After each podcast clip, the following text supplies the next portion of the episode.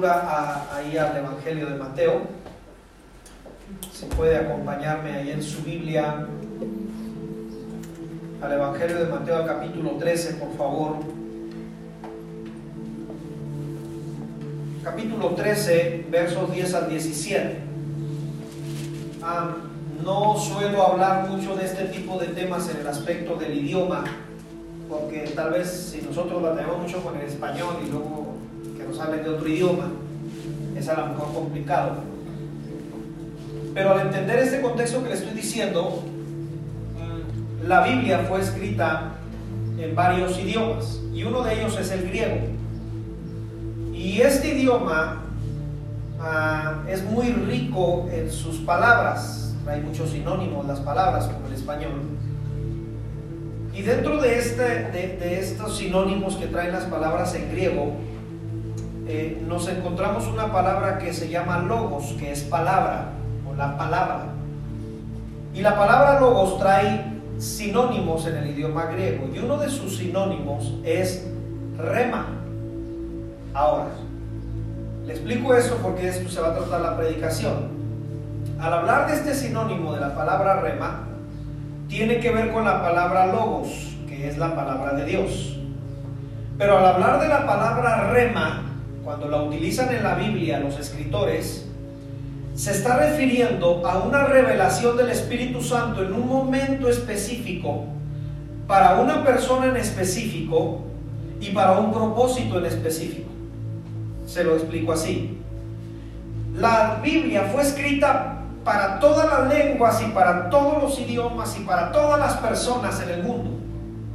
Pero así como fue escrito para mucha gente, también fue escrito para mi persona en lo personal.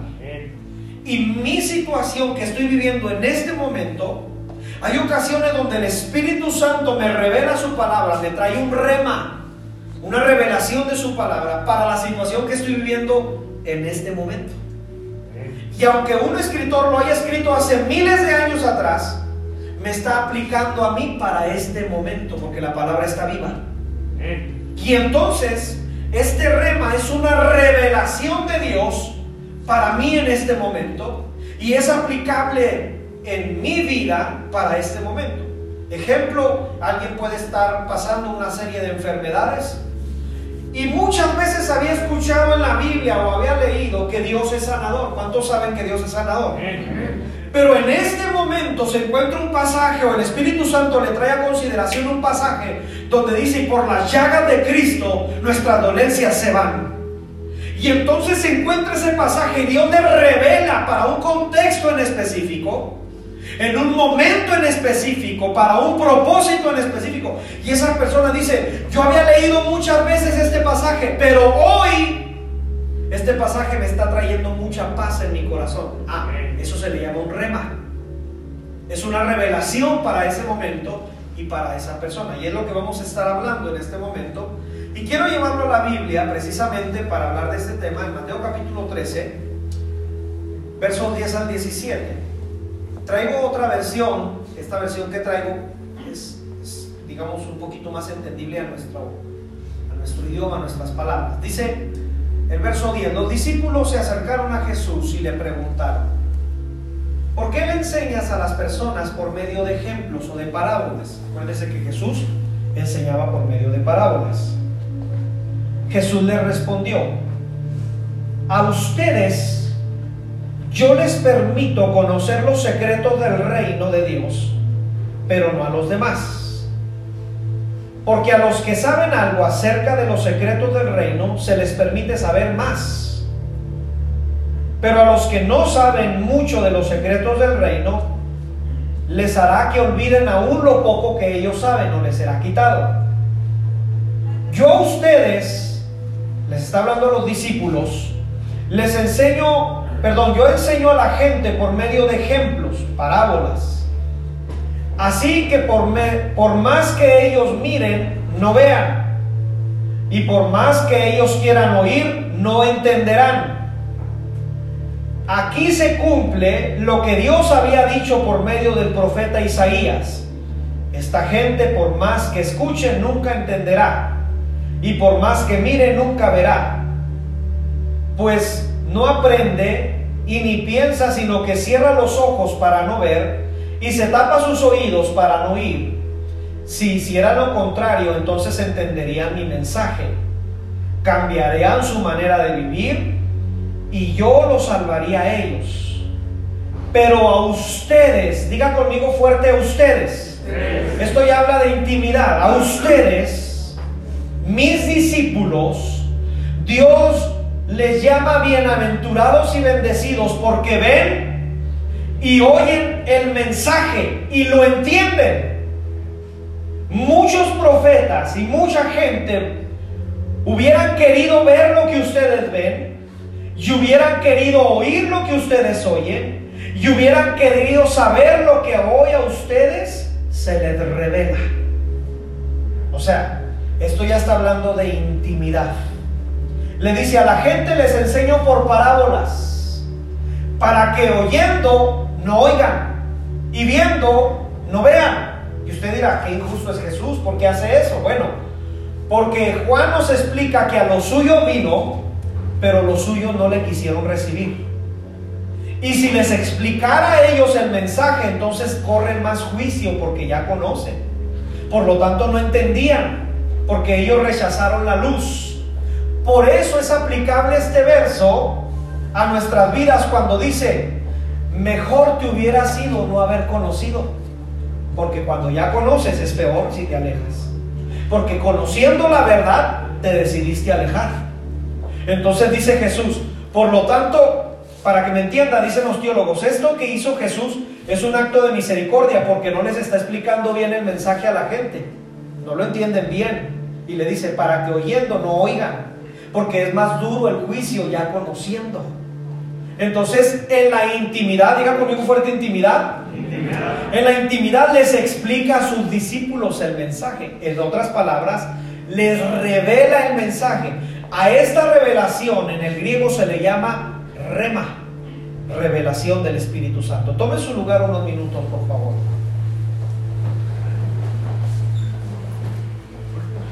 México es un país democrático. Supone que es democrático. No voy a entrar a, detalles de que hay lugares donde no existe la democracia. Todos esos detalles yo no voy a entrar. Solamente voy a explicarle rápido las leyes de México para introducirme a esto. Présteme mucha atención, por favor. México es un país democrático. ¿Qué quiere decir esto? Que el pueblo elige a sus gobernantes. Y así como elegimos a nuestros gobernantes hace unos años atrás, entró una ley donde los ciudadanos o la población pueden darle seguimiento a lo que sus gobernantes están haciendo. Es decir, en otras palabras, quiere, quiere decir que yo como ciudadano tengo la libertad de ir con el diputado que vino y me prometió muchas cosas y decirle, ¿qué pasó con todo lo que me prometiste? O sea, dice la ley que yo tengo la libertad de hacerlo. Por si usted no lo sabía, hay sistemas ahí computacionales donde usted entra a una plataforma y usted puede ponerle ahí. Tal diputado prometió ponernos playa en Chihuahua y no lo ha hecho. Ya sabe que, que prometen de todo, ¿verdad? Cuando andan en campaña. Eso yo no voy a entrar en detalles. Al fin de cuentas usted puede darle un seguimiento a, a su gestión de las personas cuando estos llegan a la silla política. Ahora bien, el INE dice, como, México es un país democrático, el INE te dice, cuando vayas a las urnas a votar, no votes por un color o por una heredad partidaria. Es decir, que si mi papá votaba por cierto partido, yo también voto por no. El INE dice, siéntate y conoce las propuestas de las personas. Por eso es que hay personas, amados, que vamos a las urnas y decimos, pues de ti Marín, porque no sabemos ni qué están ellos diciéndonos que van a hacer a la población. Entonces eso, ah, si usted me pide a mí un día una recomendación hablando de política, yo le diría, conozca las propuestas cuando vaya a votar a una urna. Sepa qué sistema de valores tiene el diputado, el senador, el gobernador cuando usted lo inviten a, porque esa gente hace muchos desayunos cuando anda campaña, cuando usted lo inviten a un desayuno, si lo llegan a invitar, pregúntele por su sistema ético al, al que va a ser diputado. ¿Usted qué piensa sobre esto? ¿Usted qué cree sobre esto? Y eso a mí me da luz para saber si voto o no voto por él. Porque si yo le, le hago preguntas de ética y le digo, ¿usted qué piensa respecto a los valores? Y él me dice, a mí los valores no me interesan, entonces voy a poner en la silla de un gobierno, de una diputación, a una persona terrible, que nos va a gobernar terriblemente. Entonces el INE dice, tienes que conocer las propuestas. Ahora, algunos de estos uh, gobernantes se han atrevido hasta escribir lo que prometen. Y te dicen, fui ahí a las leyes, me firmaron de que yo voy a cumplir con esto. Ahora yo le dije que yo no voy a entrar en detalles si lo hacen o no, yo solamente me estoy introduciendo. Cuando un sistema político cumple con lo que dice, ejemplo, seguridad en las calles, pues a todos nos conviene. Es decir, es, es un beneficio colectivo. Si el gobierno dice, yo voy a tener seguras todas las calles, puede salir y no va a haber ningún problema porque van a estar vigiladas por los policías.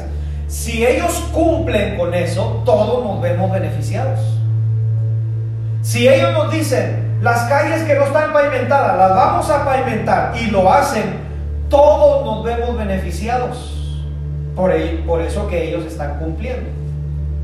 Pero al fin de cuentas, aunque pavimentaron mi calle, en mi casa yo sigo teniendo problemas.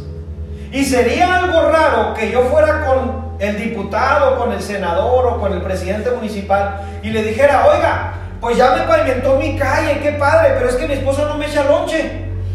Y el diputado me va a decir, ¿y a mí qué me interesa?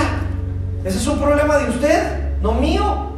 Pues dígale a la princesa que se levante a la reina y le haga lonche, ¿verdad? O sea, el gobierno. está suave, se imagínese. Ir con un. caer al gobierno y decirle, pues es que eh, la princesa no me quiere echar lonche, va a decir el gobierno, ¿y a mí? ¿Qué? ¿Eso qué? O tal vez alguien diga, yo tengo a un hijo con problemas de drogadicción. Ah, el gobierno te dice, yo, yo puse estancias.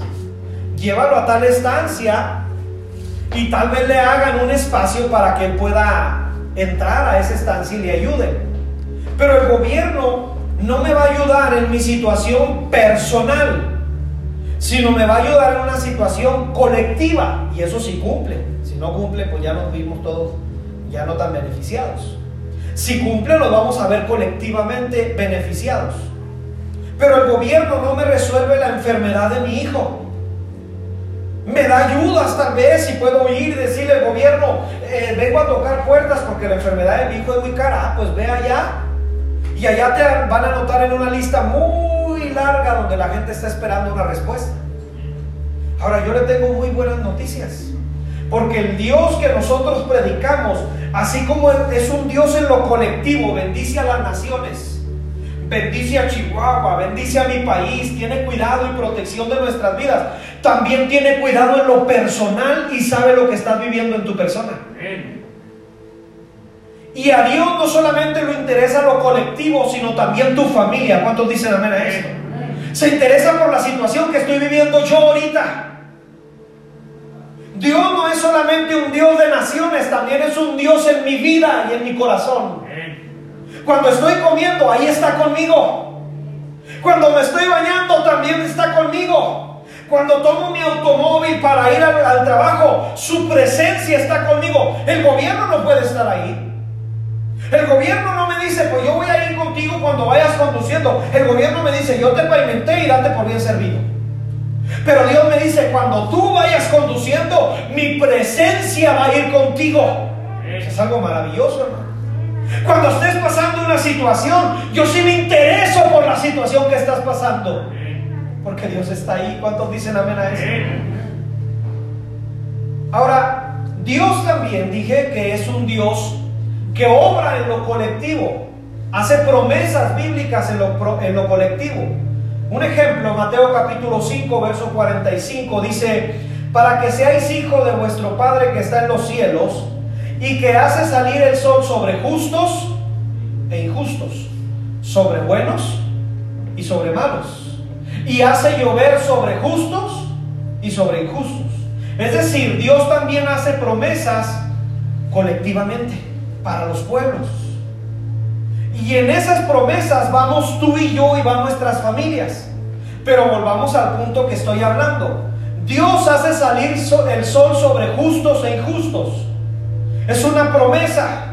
Y ahí está el sol, ahí usted lo puede ver, ahí usted en la tarde se puede ir a comer una paleta a gusto, porque ya el clima tal vez está cambiando. Y tal vez cuando necesitemos agua y no llueva, oremos y Dios va a hacer descender agua del cielo. Y lo hace sobre buenos y sobre malos. Lo hace sobre todo. Y todos nos vemos beneficiados.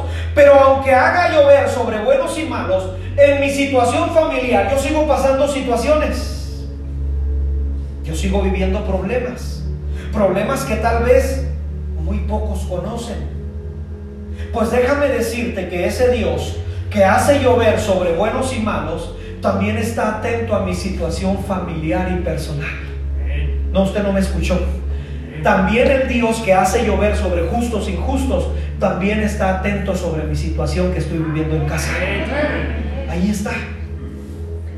No solamente dice, voy a bendecir a todos, sino me dice, también te voy a bendecir a ti. A tu casa. Estás teniendo problemas con tus hijos. El gobierno no lo sabe, pero Dios sí lo sabe, mi amado. Tienes una situación familiar, tal vez el gobierno lo ignora, pero Dios no lo ignora, Él está atento. Porque así como es un Dios de las naciones, también es un Dios personal. ¿Cuántos dicen amén? Otra promesa colectiva, Deuteronomio 15:6. Jehová te bendecirá así como lo ha dicho. Prestarás a muchas naciones, pero tú no pedirás prestado. Jehová es un Dios proveedor de las naciones. ¿Cuántas veces hemos visto que a Chihuahua le hace falta mucha agua? Oramos y Dios se manifiesta y hace llover sobre nuestro estado. Lo hemos visto muchas veces.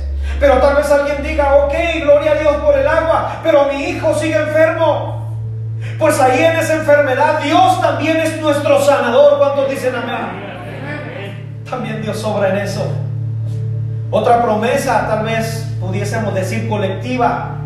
Mateo capítulo 28, vayan, hagan discípulos a las naciones, bautizándolos en el nombre del Padre, el Hijo y el Espíritu Santo. Y lo dice Jesús, y yo estaré con vosotros. Está hablando de una manera colectiva. Yo voy a estar con todos ustedes todos los días hasta el fin del mundo. Estas promesas colectivas estas promesas que Dios hace las cumple. ¿Cuántos saben que Dios cumple su palabra? Dígame amén. Pero tal vez esas personas que andaban predicando ese día, porque dice vayan y hagan discípulos, tienen vigente la situación en casa, están viviendo una situación en su casa. Es decir, al acabar este culto, tú regresas a tu casa y tú dices, gloria a Dios por el servicio, pero sigo viviendo esta situación en casa. O sea, ahí está la situación llámale como le puedas llamar, problema, situación matrimonial, familiar, económica, no lo sé. Y tú dices, y salgo del servicio y llego a mi aquí, a mi ahora, a mi situación. ¿Qué pasa con esa situación? Como yo lo he enseñado varias veces, entonces, así como Dios tiene cuidado de las naciones, hace llover sobre los estados, sobre las naciones, sobre los países y tiene protección en un aspecto colectivo. También es un Dios personal, en el cual también tiene cuidado de mí, de mi familia y de mis generaciones y me dice, te cuido a ti, pero no solo a ti, también cuido a los hijos de tus hijos, de tus hijos, hasta mil generaciones están bendecidos. Porque así es Dios, amado. Es un Dios también personal. El gobierno no puede hacerlo. El gobierno no puede llegar a mi casa y decirle a mi esposa, ¿por qué no le echa lonche al pastor? sería raro, ¿no? Que el gobernador llegara y le dijera a mi esposa, oiga, ¿por qué no le está echando lonche? Ya me dijo el pastor que sería extraño eso. Él no está para, para resolver ese tipo de situaciones. Ese tipo de situaciones donde hay casi un divorcio. Tal vez el gobierno diga, pues yo te envío una instancia y hable como puedas. Pero Dios te dice, yo estoy aquí para restituir tu matrimonio. ¿Cuántos dicen amén? Así es Dios. Él está atento también a nuestras necesidades personales. ¿Sabes por qué? Porque el Dios que tenemos es un Dios que es todopoderoso. ¿Cuántos dicen amén? Es un Dios omnisciente y omnipresente. Es decir, mientras está con personas que están pasando su necesidad al otro lado del mundo por una guerra, también está conmigo el día de hoy, el día de mañana. Mientras algunos lo están alabando y adorando al otro lado del mundo en una iglesia, también está aquí en Puertas de Sion su presencia, porque así es el amado. Mientras algunos están llorando debajo de un puente, también está aquí conmigo, porque Él es fiel. ¿Cuántos dicen amén? Porque para nuestro Dios, amado, no hay nada imposible. No existe dolor que Él no pueda sanar. No existe escasez en la cual Él no pueda obrar. No existe depresión de la cual Él no pueda liberar. Porque Él también es un Dios a nivel personal, mi amado. Ahora, por favor, no sueltes este aspecto del cual te estoy hablando. Aspecto colectivo, aspecto personal. No lo sueltes, por favor. Porque también en la Biblia es aplicable. Es decir, en la palabra de Dios también es aplicable para nuestras vidas. Pero hablando de la palabra de Dios, tenemos que decir que la palabra de Dios, o por su palabra, este mundo ha sido constituido. Por la palabra de Dios es que este mundo existe y yo existo y ustedes existen. El escritor de Hebreos nos lo explica de esta manera en el capítulo 11, en el verso 3. Por la fe entendemos haber sido constituido el universo por la palabra de Dios. De modo que lo que se ve fue hecho de lo que no se ve. Es decir, Dios habló y entonces empezó a hacer este mundo.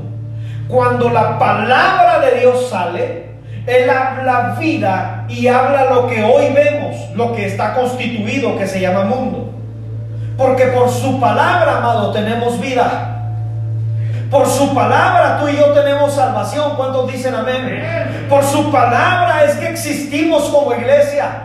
Por su palabra es que la iglesia se alimenta y creemos y confesamos y predicamos y nos sostenemos en su palabra. ¿Cuántos dicen amén a esto? En esta palabra que te estoy hablando, los hombres de Dios en la Biblia se sostuvieron. Porque cuando Dios te hable una palabra, tómate de esa palabra. Y tú dile, Señor, tú me hablaste esa palabra a mí. Lo que dice tu palabra, eso yo me tomo. Porque Dios no es hombre para mentir, mi amado. Cuando Él te hable que va a restituir a tu familia, tómate de esa palabra y dile, Señor, tú me dijiste que ibas a restituir a mi familia. Tómate en fe en esa palabra. Hombres como Abraham creyeron en la palabra de Dios. Y dice el escritor de Hebreos, y a Abraham le fue tomado por justicia cuando creyó. ¿Qué creyó Abraham? Abraham creyó que él iba a ser padre de naciones. Le dijeron, vas a ser padre de naciones. De tus lomos va a salir generaciones. Le están hablando en un aspecto, te dije que no lo soltaras, colectivo. Voy a bendecir a tu nación, Abraham, por medio de ti. Pero necesitas creerme. Y Abraham creyó y le fue contado por justicia. Porque lo que Dios habla, Él lo cumple. ¿Cuántos dicen amén a esto? Otro ejemplo, Moisés. Éxodo capítulo 3, verso 7 en delante. Jehová le habla a Moisés y le dice, Moisés, bien he visto a mi pueblo que está en Egipto y he oído su necesidad y su clamor a causa de sus sectores. Está hablándole de un aspecto colectivo. Moisés, estoy viendo la necesidad de mi pueblo. Están pasando una situación colectiva. Pero le dice Jehová a Moisés, yo voy a descender y los voy a librar de esta situación, aspecto colectivo. Y yo no quiero entrar en detalles porque el tiempo no nos da, pero una serie de detalles pasaron en este inter de que, de que Dios habló al momento de que fueron libres. Pasan una serie de procesos, de situaciones. Pero al fin de cuentas, todo lo que vivió Moisés, al entender que Dios lo escogió y que él no iba a ser sino Dios en él, y al entender el pueblo la mano de Dios, al ver las plagas, que ninguna de esas plagas tocaron ahí donde ellos vivían, al ver toda esta situación, Moisés recordó la palabra que se le fue dada allá en el Éxodo. donde le dijeron que Dios iba a liberar al pueblo de Israel. Y pueden pasar un año, y pueden pasar otros dos años, y pueden pasar mucha plaga de la cual vino, pero al fin de cuentas vemos cumplir a la palabra de Dios. Porque Dios siempre cumple su palabra. Lo que le habló a Moisés, eso Dios vino y lo cumplió. ¿Cuántos dicen amén?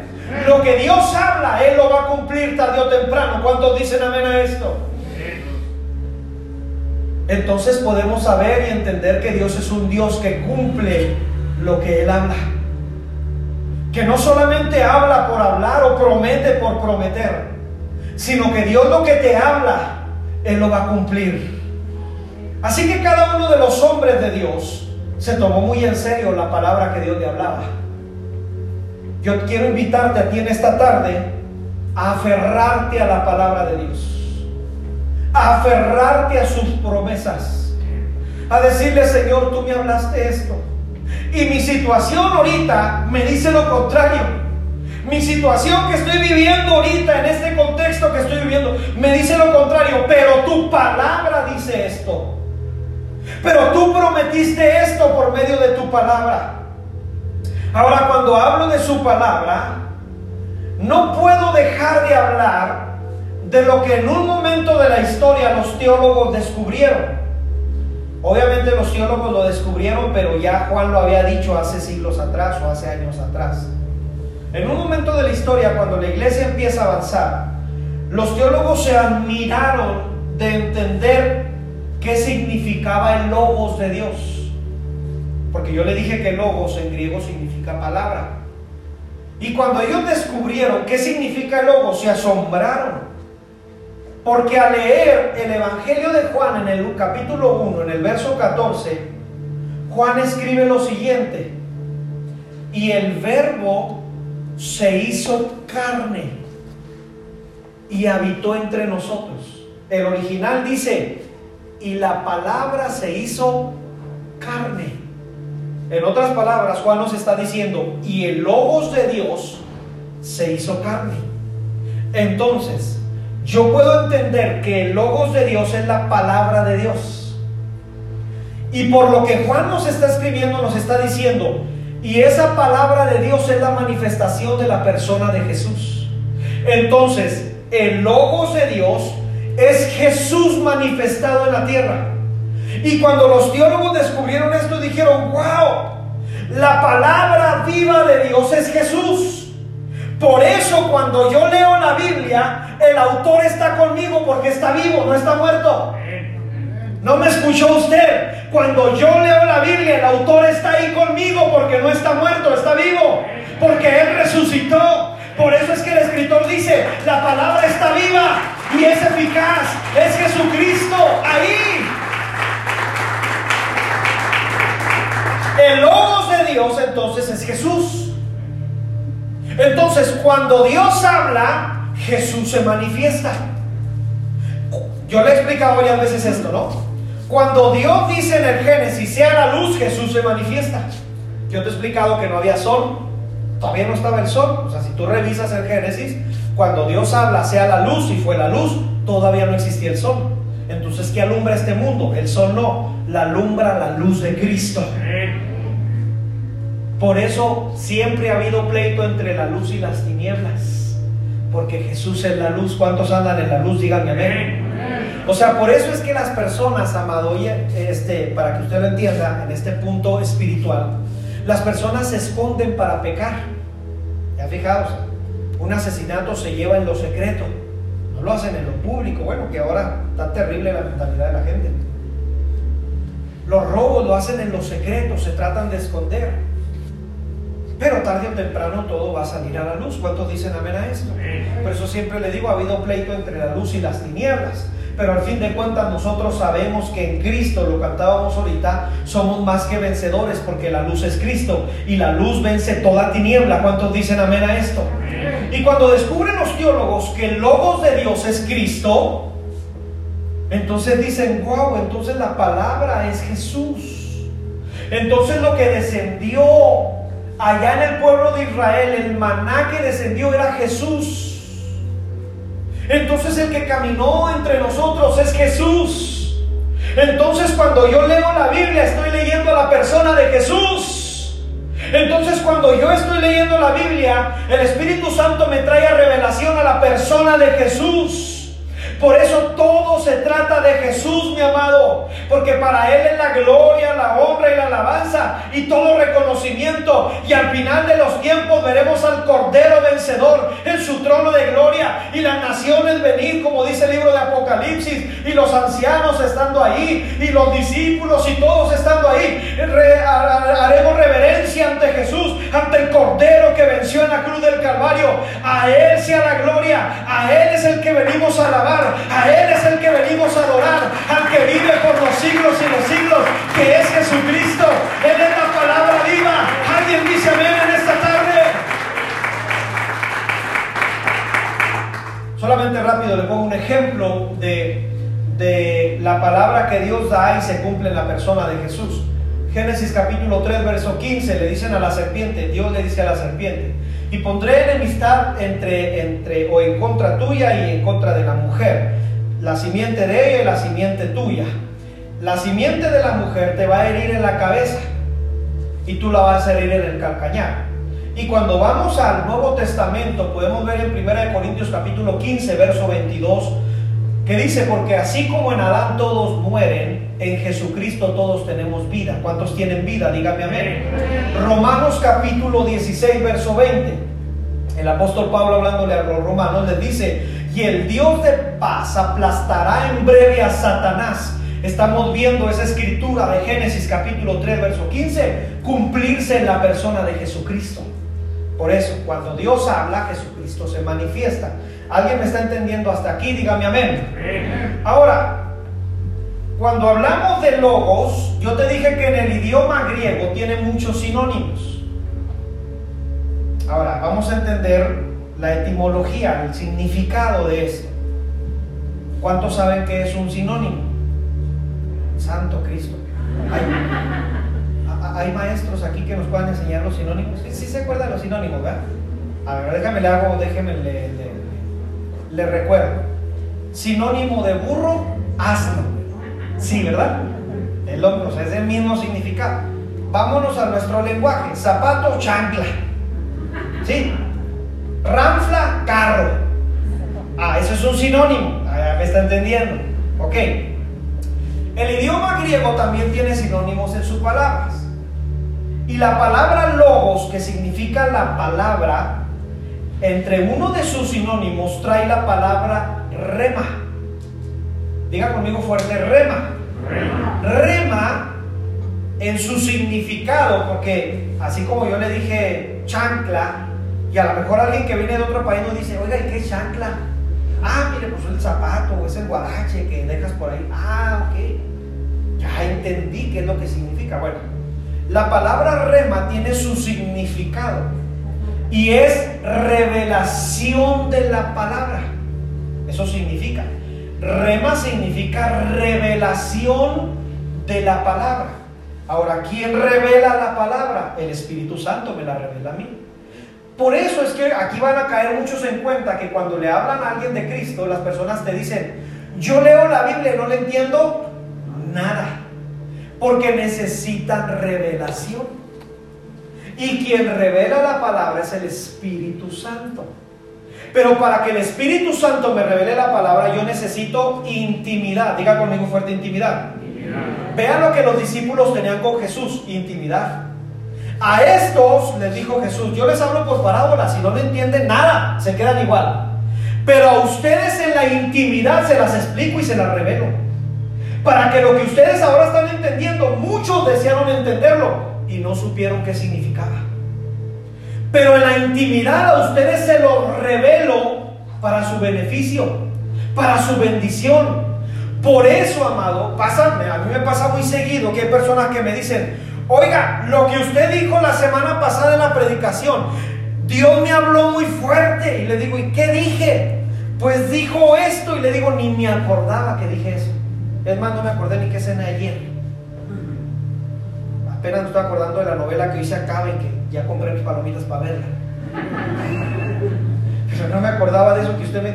Pero pastor, usted lo dijo. No me acuerdo, hermano. Yo a veces que le dijo a la gente, La verdad yo no me acuerdo. ¿Qué fue lo que sucedió con esa persona? Vino un rema, una revelación para él en un contexto específico, para un momento específico, en un propósito específico. Donde la situación que está viviendo, el pastor ese día estaba predicando y habló que Dios es sanador. Y él había escuchado muchas veces que Dios es sanador. Es más, hasta lo ha cantado. Pero ese día esa persona está viviendo una situación de enfermedad. Y yo te dije que así como es un Dios colectivo, también es un Dios personal. ¿Cuántos dicen amén?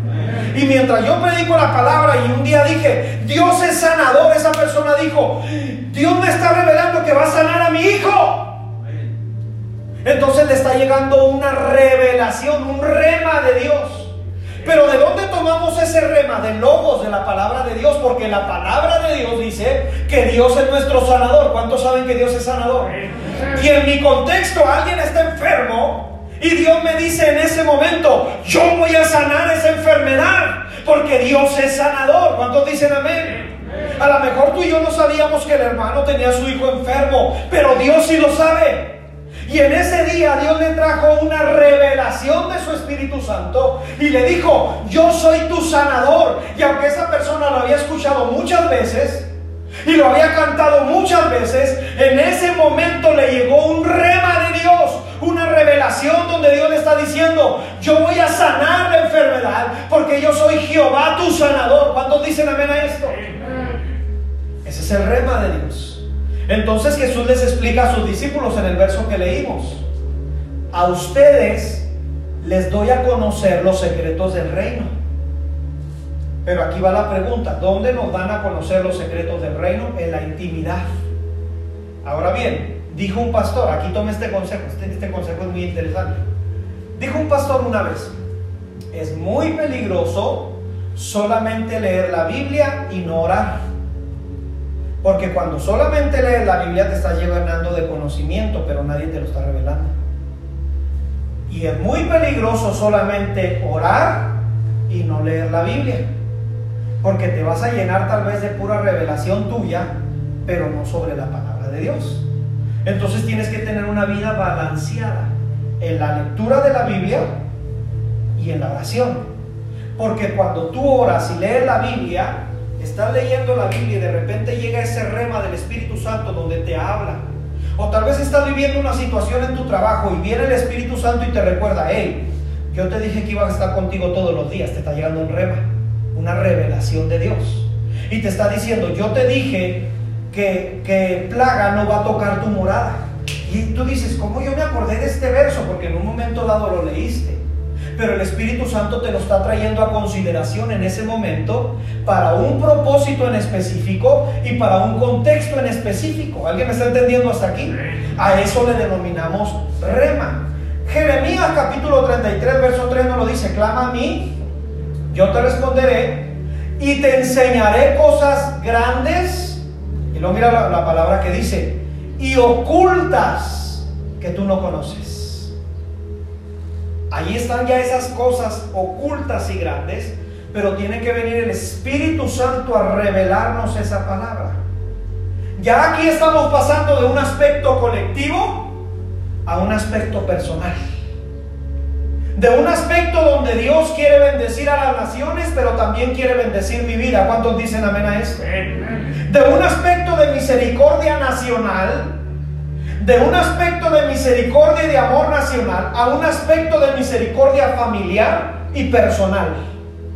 Ya estamos aquí cambiando un poco, por eso yo te dije que no soltaras eso. Así como Dios nos bendice, nos guarda y nos provee en un aspecto colectivo, porque si no lloviera sobre el estado de Chihuahua y sobre México no tendríamos alimento. Y Él lo hace colectivamente. Pero así como lo hace colectivamente y su palabra se cumple, también llega esa revelación personal para un momento en específico para mi vida. Voy a ejemplificártelo con los hombres que vimos, Abraham y Moisés. Abraham le están diciendo, voy a bendecir a tu nación. Tú vas a ser padre de naciones. Ahora, voy a poner este ejemplo. Discúlpenme el, ejemplo burdo que voy a poner, pero lo tengo que poner. Si yo fuera Abraham, yo le hubiera dicho al Señor, Gloria a Dios, Señor, porque vas a bendecir a mis naciones. Pero ¿y mi esposa y yo qué rollo? Ni aquí, ni ahora, ¿qué onda? O sea, yo no tengo chamacos. Es más, la ciencia médica dice que ya no puedo tener chamacos por mi edad. Y Abraham se lo hace saber a Dios en un momento dado, porque Dios le dice, Abraham voy a bendecirlos colectivamente. Y Abraham le dice, ¿y cómo me vas a bendecir colectivamente si ni hijos tengo? Ya está hablando de un aspecto personal. Diga conmigo fuerte aspecto personal. A lo mejor alguien dirá, a mí que me interesa que Abraham tenga hijos.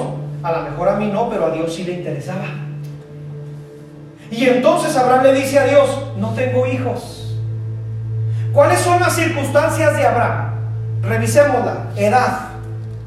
Hermano, para esa edad es imposible tener chamacos. Número dos, su esposa se le acabó su periodo, ya no puede tener hijos. Médicamente ya no se puede. Es decir, una circunstancia de Abraham es el tiempo. Otra circunstancia es la esterilidad de su esposa. Segunda circunstancia. Tercera circunstancia, están acostumbrados a vivir sin hijos. Ya, ya me acostumbré. Tuve a Ismael, pero mi esposa la corrió, según la Biblia así lo dice, y volvió eh, eh, una vez más la sirvienta con Ismael y Dios prometió bendecirlos. Pero al fin de cuentas Dios me, me prometió bendecirme a mí, dice Abraham. Y yo no tengo hijos. Y entonces llega un día Dios a platicar con Abraham, intimidad necesitamos intimidad con Dios. Y cuando llega a platicar con Abraham, le dice, yo te voy a dar un hijo. Pero Abraham está tan acostumbrado a no ver un chamaco en los sillones y tirando el raspado en casa, que Dios lo tiene que sacar hacia afuera. ¿Te acuerdas cuando te hablé de las atmósferas? O sea, ya no te tengo en tu atmósfera de costumbre donde no ves a un chamaco, te llevo afuera. Y le dice, sal acá afuera. Y le dice a Abraham, ve las estrellas. Ahora yo quiero hacerle una pregunta a usted. ¿Sería la primera vez que Abraham había visto las estrellas? Ay, hermano, por favor. ¿Verdad? O sea, yo creo que Abraham había visto miles de veces las estrellas. ¿Está de acuerdo conmigo? O sea, esa vez que Dios le dijo, ve las estrellas, no era la primera vez que las veía. Pero en ese momento Dios le va a dar un rema para él le va a dar una enseñanza en un contexto en específico, para un momento en específico. Y entonces Abraham ve las estrellas y Dios le dice, ¿las puedes contar? Hasta la pregunta es necia, no Señor, no puedo contarlas. Bueno, así va a ser tu descendencia. Dios le está enseñando a Abraham en ese momento que aunque él había visto muchas veces las estrellas, Dios le está diciendo, yo soy el creador del mundo. Y así como creador del mundo, lo que ves imposible en el cielo, yo lo hago posible en la tierra. ¿Cuántos dicen amén a eso? Y es imposible tuyo, Abraham, que es el tiempo, que es tu mujer, que es muchas cosas. Esas circunstancias, Dios las avienta a un lado y dice, yo pongo mi poder en eso. Y lo que era imposible para el hombre, mi amado, Dios lo hace posible. Porque Él cumple su palabra. Pero tuvo que venir esa revelación de la cual Abraham se tomó. Y cuando Abraham se toma de esa revelación, así alguien se burlara y le dijera, ay Abraham, si ya estás muy ruquito, ¿cómo crees que vas a tener hijos? Dios me lo dijo. Y cuando Dios habla, amado, pase lo que pase en las circunstancias terrenales, Dios ha de manifestar su palabra, porque Él lo que dice lo cumple. ¿Cuántos dicen amén a esto? Y cuando Él recibe esa revelación, Él se toma de esa revelación y dice, Jehová habló y Jehová lo va a hacer. Si le vas a aplaudir, apláudele fuerte a nuestro Dios.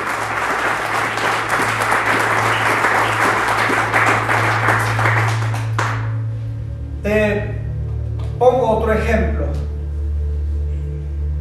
José el soñador. Vamos a dejar a José de un lado, vamos a, tomar a José. José el soñador recibe un rema, una revelación, y este la recibe por medio de un sueño. Mira, Dios no tiene ningún inconveniente de hablar de diferentes maneras. Habla como Él quiere. Una ocasión para hablarle a un rey escribió por medio de una pared. ¿Te acuerdas? O sea, Dios su revelación la va a traer como Él quiera, por medio de un profeta, por medio de un sueño. como Él quiera la va a traer, porque Él es soberano. Y esa ocasión le habló a José por medio de un sueño. No me malentiendan los que están dormidos, no le dio sueño. Le habló por medio de un sueño. Y le dijo, José, tú vas a estar encima, aún encima de tu familia y los de tu casa. Y José se los reveló, se los contó a sus hermanos. Y sus hermanos le agarraron más coraje, dice la escritura. Ahora, el proceso para que se cumpliera el sueño de José, a cuando se cumplió, si tú cuentas los años, porque la Biblia te da la edad de José, José tenía tal edad, y luego te dice, y cuando fue rey de Egipto tenía tal edad, nos está hablando de 22 años. Pero yo me estoy saltando todos esos procesos de 22 años. Él vivió muchas cosas en esos 22 años. Él vivió la traición de sus hermanos. Él vivió ser vendido como esclavo. Él vivió una traición en la casa de su patrón cuando su patrona injustamente lo mandó a la cárcel. Él vivió muchas cosas, pero él se tomó de ese rema, de esa revelación que Dios le dio. Y él dijo, yo no me suelto de esta revelación. Ahora es lo que yo te digo a ti en esta tarde. Si Dios te habló algo, tómate de eso que Dios te habló. Las circunstancias te van a decir, viene traición, viene cárcel como José, viene enfermedad, viene esto. Pero tú le dices, Señor, tú me hablaste que tú ibas a restituir a mi familia. Yo no sé cómo. Ahorita mi familia está hecha garras, yo no sé cómo, pero tú me prometiste hacerlo y tu palabra lo dice. Y hoy que precisamente el pastor está predicando esto y ayer tuve una situación, antier tuve una situación con mi esposa, con mi esposo, tú me prometiste que lo vas a salvar y tú lo vas a hacer. ¿Te fijas? Ese es el rema de Dios, te está llegando un rema en este momento, una revelación de Dios. Tómala, tómala, dile Señor, yo me tomo de esta palabra. Ahora, aquí hasta se ven beneficiados los jóvenes, les decía mañana a los del primer servicio. Porque esa persona que ese joven o esa joven ha estado orando, Dios ya la tiene. No tienes que andar buscando por aquí o por allá, Dios ya la tiene. Solamente abre bien tus ojos. Y esa persona que Dios ha apartado para tú ser de bendición para ella o para él, y ella o él ser de bendición para tu vida, Dios ya lo tiene. Y aquí en Puertas de Sion, amado, eh, acostumbramos a, tener como una fiebre, porque cuando una pareja se casa, empiezan a casarse varios. Sí, en serio, véalo usted. Cuando uno se embaraza, espere al otro. O sea, como que así nos agarra, no sé por qué. Véalo, usted en Puertas de Sion pasa que cuando Dios hace uno con una, también lo hace con aquel y con aquel y con aquel, y la que no esperaba embarazarse, también le llegó el pilón. Porque así es Dios. O sea, Dios, Dios no nomás dice, no, no, no voy a bendecir nomás a esta familia, voy a bendecir a aquel, aquel, aquel y aquel y aquel. A estos, también colectivamente lo voy a hacer. Y en este aspecto, en este día, Dios te está hablando a ti. Y te está diciendo, yo te estoy hablando en un nivel personal a ti. Y lo que has venido viviendo en un nivel personal, Dios está atento de esa situación personal. Y a lo mejor nadie sabe esa situación personal de la cual estamos hablando. Pero Dios sí la sabe. Y Dios te dice, yo voy a cumplir mi palabra y esa revelación en tu familia y en tu vida. Porque así es Él. A lo mejor, porque a mí me pasó, yo había leído muchas veces Isaías capítulo 26, verso 3. Tú guardarás en completa paz a aquel cuyo pensamiento en ti persevera porque en ti ha confiado. Muchas veces lo había leído, creo que había hasta predicado una ocasión de él. Alguien había predicado una ocasión, pero en un momento de mi vida, en lo personal, que estaba pasando una situación y en un contexto específico, estaba yo sentado en mi cama llega el Espíritu Santo y me dice, yo te estoy guardando en completa paz en este momento. Ya había leído muchas veces ese verso. Había hasta predicado de este verso. Pero cuando ese rema de Dios llega en ese contexto que estoy viviendo y me dice, yo guardaré tu corazón en completa paz, porque tu pensamiento está perseverando en confiar en mí. Y yo dije, este es un pasaje. Y me fui rápido y abrí mi Biblia, Isaías capítulo 26, verso 3. Tú guardarás en completa paz aquel cuyo pensamiento en ti persevera porque en ti ha confiado. Y en ese momento, amado, aunque yo ya había leído muchas veces ese verso, empezaron a salírseme las lágrimas porque dije, me está llegando un rema de Dios, una revelación para ese momento. Así es Dios. Así como habla colectivamente, también te está hablando en lo personal. Y también está ocupado en tu persona. ¿Cuántos dicen amén? También, amado, cuando tú llegues ahorita a tu casa y veas que está activado esa situación, Dios te dice, yo voy a operar en esa situación. Puede ser una enfermedad, yo no sé cómo se llame, pero Dios obra de una manera colectiva y de una manera personal. ¿Cuántos dicen amén a esto?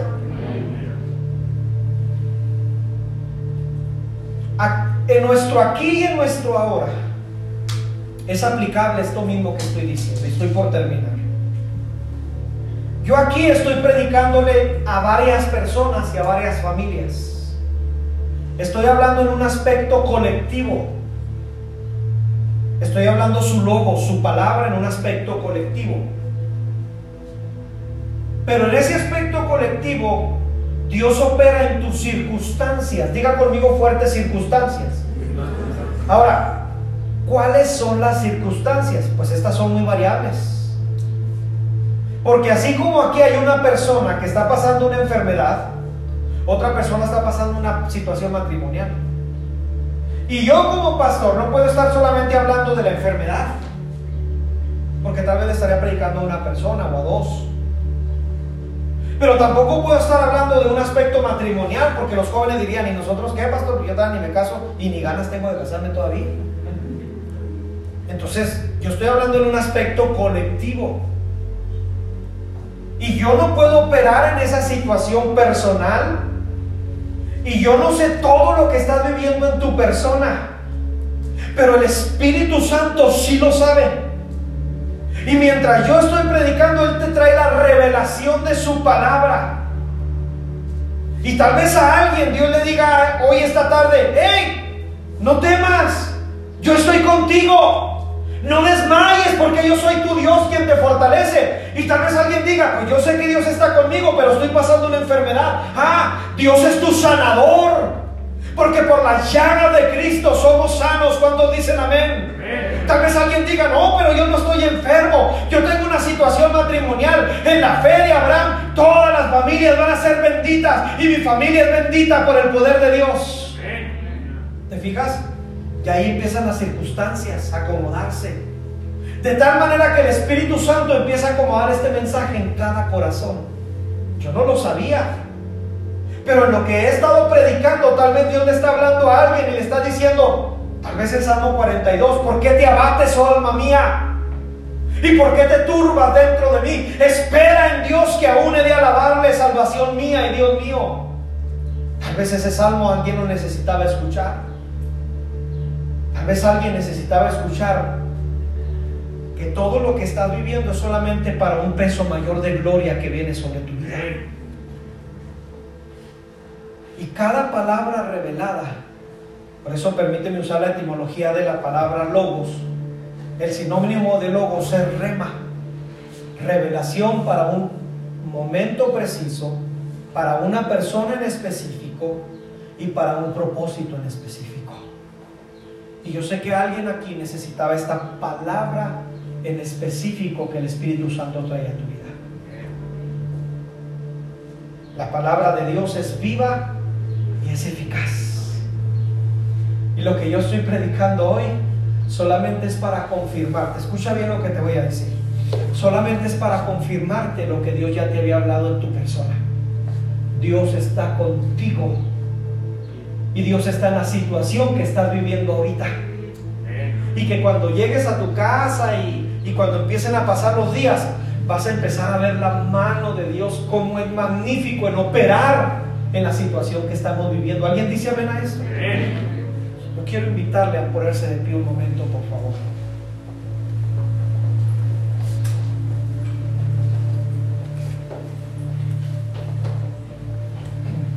Quiero pedirle si lo quiere hacer y si lo puede hacer, quiero pedirle que cierre un momento sus ojos, por favor.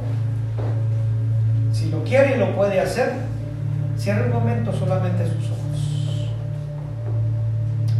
Quiero invitar aquí enfrente, o al altar mejor dicho, a las personas a las cuales dice yo necesito esa revelación de Dios en mi vida, el Espíritu Santo me hable en mi persona sobre la situación que he estado viviendo en mi persona.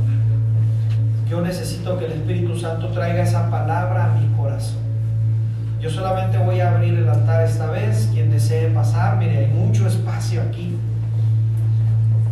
Es más, yo le invito a pasar. ¿Qué le parece? Le invito, le hago la invitación a pasar en esta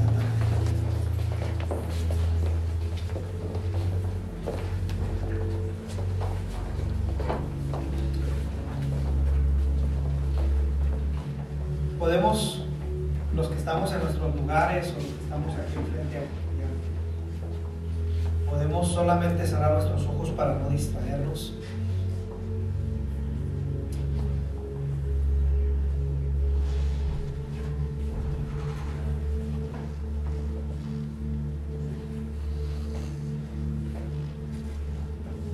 Yo no sé lo que está sucediendo en tu casa, ¿verdad? A lo mejor como pastor sé de ciertas personas, pero no de todos. No sé la situación matrimonial tampoco, o, el resultado médico, ¿verdad? ¿Cómo se llame esa situación? La verdad yo no lo sé todo. Me es imposible. Pero el Espíritu Santo sí sabe. Y el Espíritu Santo sabe tu situación, la tuya. Y así como nos bendice colectivamente y ve por nosotros colectivamente, también ve tu situación personal.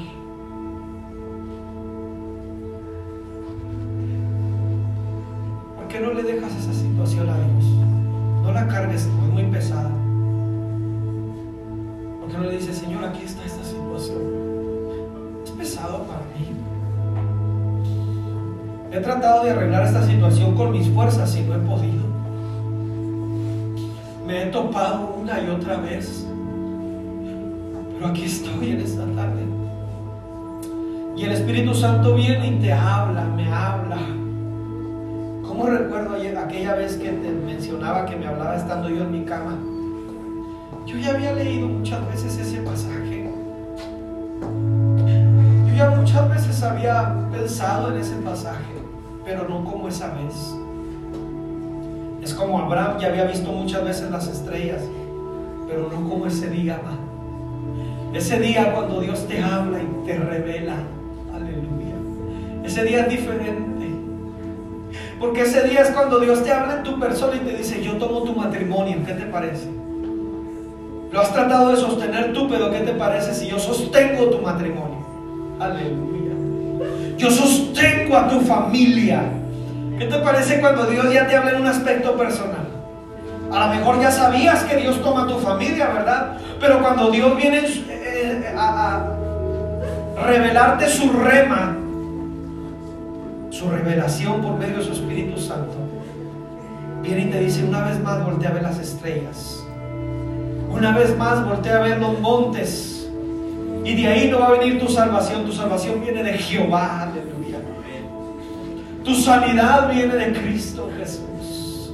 Porque nos tomamos de lobos de la palabra. No de nuestra palabra, de su palabra. Porque mi palabra va a pasar, pero su palabra no pasa, mi hermano. De esa tómate. De esa tómate fuerte en este día y dile, Señor, yo me tomo de tu palabra. Tú me dijiste que ibas a cuidar. Tú me dijiste que ibas a ser el proveedor de mi casa.